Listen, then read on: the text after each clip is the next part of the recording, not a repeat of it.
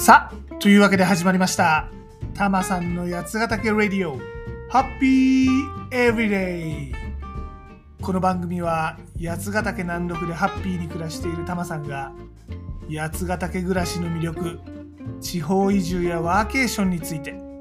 そして日頃考えているよもやまな話をダラダラとする、そんな番組でございます。肩の力を抜いて、のんびりとお聞きください。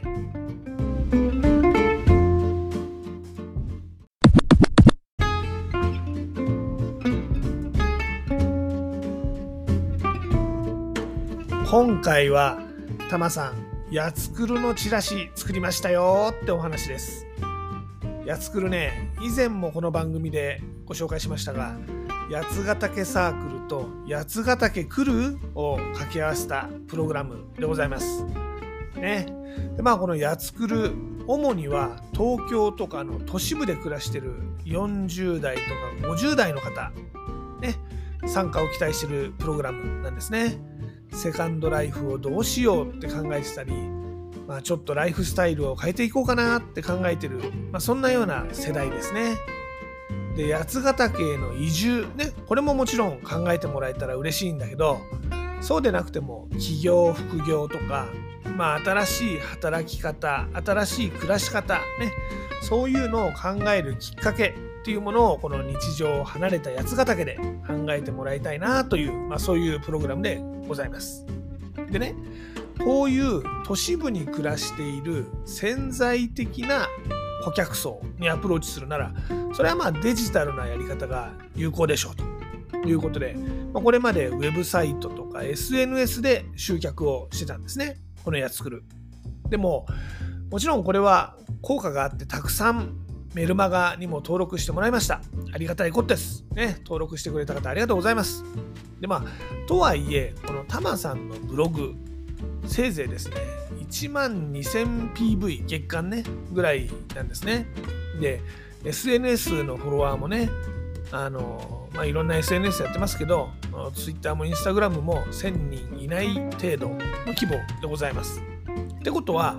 これだけだとなかなかそのメルマガの登録者っていうのも頭打ちになっちゃうわけですね。で、まあ、なんか新しいことをやんなくちゃなって思って Google の広告も出稿してみました。これね登録ページ、まあ、ここにこの広告を見た人を飛んでねっていうそのページの URL を設定するんですがクリックされる場合にねこのクリックされると広告がクリックされると料金が発生するわけです。でもさ、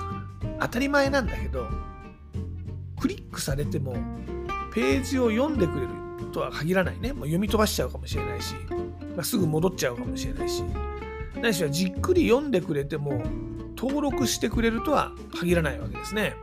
まあ、いわゆるこれがぶどまりというか、まあ、コンバージョンレートって言われてるやつですね。ところがね、この検索広告のコンバージョンレートってね、やってみたんだけど思ったより低いね。でクリックされるからお金は発生するんだけどあんましコンバージョンしない、まあ、要するに登録者が増えていかないのよ。まあもともとねタマさんのこのブログの読者だったりとかタマさんを SNS でフォローしてくれてる人っていうのはこのタマさんがやってることに興味を持ってくれてる人なわけでまあ、広告をクリックして初めてねこのページを見る初見の人とは違うっていうのはこれはね当然っちゃ当然なんだろうけどね。うん。まあ中学まあこの広告もね始めたばっかりなんで広告対象を誰にするっていう設定とか、まあ、ランディングページ側の修正とかしていくとまだまだ変わってくるとは思うんだけど、まあ、現時点ではそうなのよ。で、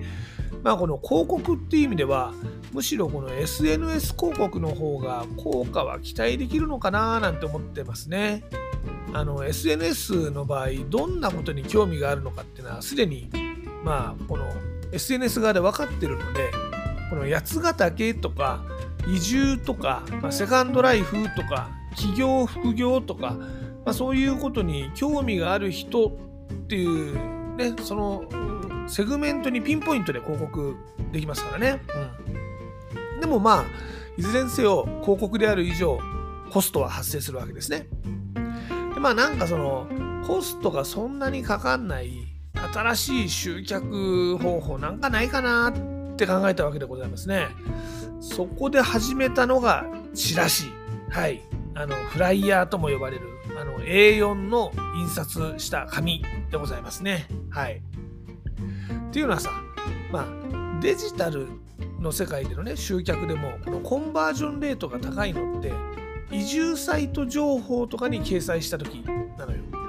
まあ、要するに、この移住に興味があるよと言っている人、まあ、そういう人が集まるサイトだと、タマさんのこのやつくるに登録する人も多いのね。ってことは、同じように、八ヶ岳に興味がある人とか、まあ、セカンドライフに興味がある人とか、まあ、企業副業に興味がある人っていうのが集まるサイトとか、まあ、物理的な場所で紹介すれば結構これコンバージョンレートは高くなるんじゃないの？って思ったわけですよ。でまあもちろんデジタルでそういうジャンルねそういう人が興味を持って集まるところでの情報発信っていうのも続けるんだけどさまあアナログでもそういう人が集まる場所で発信すれば興味持ってもらえるんじゃないかなと、まあ、そう思ったわけですね。でね八ヶ岳に来てる人ってのは当たり前だけど八ヶ岳に興味があるわけですよ。興味があるから八ヶ岳に来てるわけですからね。まあ八ヶ岳に来てる人が、ね、これもちろん全員がこの移住とかセカンドライフとか企業副業にね興味があるってわけではないと思うんだけどでもまあいくつかあるハードルのうちの一つはクリアしてる人たちなわけですね。じゃあ八ヶ岳にリアルに来てる人にもうこれ物理的に発信しちゃおうということで観光案内所みたいなところにチラシ置いてみました。まあね。とはいえ、ぶっちゃけね、タマさん、これまではこの紙のメディアってね、あんまし期待してなかったんですよ。IT 業界でね、働いてる時、まあ、いろんな反則活動、プロモーション活動してました。で、この紙のチラシっていうのもね、いろいろばらまいたりもしました。全国に何万部もね、配布してるようなメディアにチラシ同梱したりとかね。でもね、ぶっちゃけね、ほとんど反応なかったのよ。だから、ちょっとね、チラシってどうかなと思ったんだけど、まあ、このチラシってね、コストは、印刷ってそんなにコストかかんないのね。この DM で郵送しようとか、まあ、その広告としてどこかに掲載しようとかってするとお金かかるんだけど、まあ、印刷するのはそんなにお金かかんないんで、まあ、これをどっかに持ってって、いやー、このチラシを貸してください。これ、お金もさほどかかんないんで、まあ、ともあれやってみようということでやってみました。で、まあ、とりあえずね、あの、原村にある立品自由農園っていう、まあ、結構人が集まるところがあったり、まあ、道の駅小淵沢、あとはまあ JR の小淵沢の駅、まあ、ここら辺にはこの観光案内所があるんで、そこに置いてもらうことにしました。まあ、チラシをね、今置いた状態、置き始めた状態なんで、まだ効果のほどはわかんないんだけど、でもね、ああ、これね、ローカルビジネスではありだなって思ったんですよね。っていうのは、この観光案内所っていうのは、例えばこの役場の観光課の方とかね、商工会がやってるこの観光協会とかね、まあ、そういうところが運営してるわけですけども、そういう窓口の人にこのチラシを紹介して、こういうチラシなんですけど、あの僕こういう仕事やってるもんなんですが、ちょっと置かせてもらっていいですかねとかってお話しするわけですね。で、そこで会話をしてると、いろんなこの地元の話っていうのが耳に入ってくるわけですよ。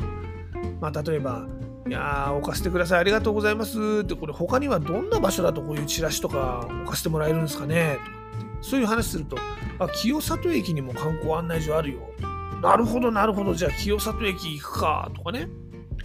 まあ、僕はあの、ワーケーションの推進とかやってるんですけど、このコワーキングスペースとかついてる宿泊事業者とかってありますかね？とかって聞くと、ああ、今ね、小淵沢の駅の近くにあるよ、とかね。まあ、いろいろ教えてくれるわけです。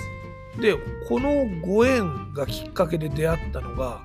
小淵沢の駅前っていうか、まあ、駅の近くにある宿泊施設。泉園っていうところがございましてね、ここ、駅から徒歩5分ということで、車がなくても駅から行けるんですね。僕はあの、小淵沢ってちょっと駅から離れたところにしかお宿がないと思ってましたが実はあるんですよ。でしかもここねコワーキングスペースがついてる。でカフェスペースとかもあるから交流会もできちゃう。おやおや？これってタマさんが今やつくるのワークショップ開催ねする上で悩んでたこと。もしや全部解決しちゃいませんかねと、まあ、そういうことですよ。っていうのはね八ヶ岳って、まあ、いろんないいとこあるんだけど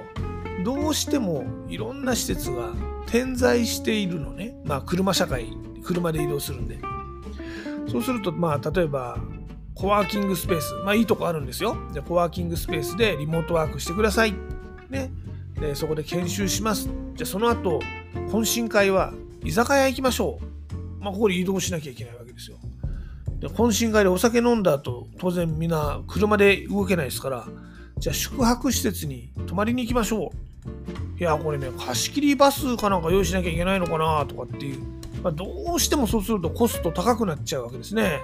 っていうまあ不安があったわけですよ。でもこの泉園で開催するならもしや結構お安くワークショップもできるんじゃないのってねタマさん今ワクワクしてるところですまあこの話もねあのまあ今日がきっかけって感じなんで、細かいところ詰めていったら、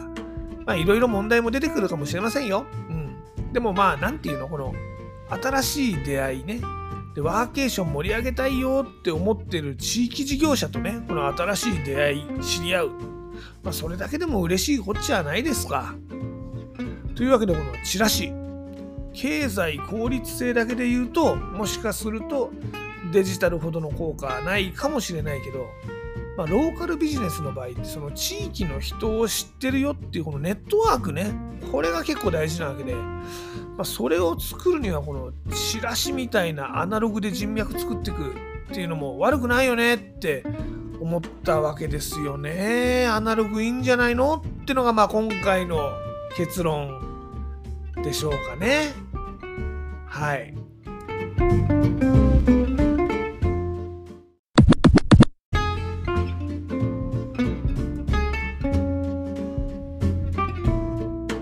さて、たまさん、八ヶ岳で新しい自分に出会うプログラム、やつくる始めました。日常を離れた八ヶ岳でワークショップやリトリート体験をすることで新しい自分を発見します。詳しくはたまさんのブログ、やつナビ、yatsunavi.jp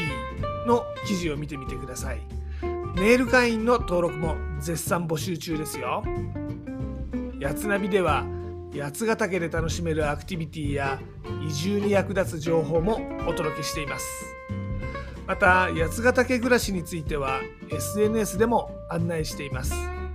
Twitter では全部カタカナで「ハッシュタグたまさんラジオ」を検索してみてください。ちなみにユーザー名はたまさんラジオ。これは全部英語ですね。たまさんラディオになってます。インスタグラムでは、ハッシュタグ、ブラタマリ的なを検索してみてください。ちなみにユーザー名はヒロドットたまりです。どちらもね、いいねとかリツイートとかフォローとかしてもらえると嬉しいです。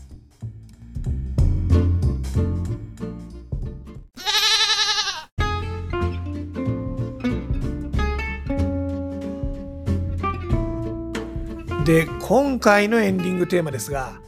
久保田早紀の異邦人をお届けします。え子供たちはってやつですね。今回はですね、アナログのお話させていただいたわけですが、実はこの異邦人、タマさんが初めて買ったレコード、アナログレコードっていうか、まああの頃アナログのレコードしかなかったけど、ね、この曲なんでございますよ。というわけでこれね、極めてパーソナルな選曲理由なんですけど、ね、えー、こちら選んでみました。いやーもうね、これ若い子は知らんだろうね、これね。このレコード。45回転のドーナツ版のレコードですよ。EP ってやつですよ。昔はね、このシングルはこの EP ってやつで出てたんですよね。まあこの45回転もドーナツ版も EP も若い人は何言ってんだかわかんないと思うんですけどね。まあ、そういうもんです。聞いてみてください。で、例によって僕はジャスラックに参加してるわけではないので番組の中でこの曲をお届けすることはできませんなのでご自身で番組の後で配信サービスとかでこの曲を聴いてみてください。でもちょっとだけお手伝いさせていただきます。アレクサ久保田咲の異邦人かけて。ではごきげんよう。また次回。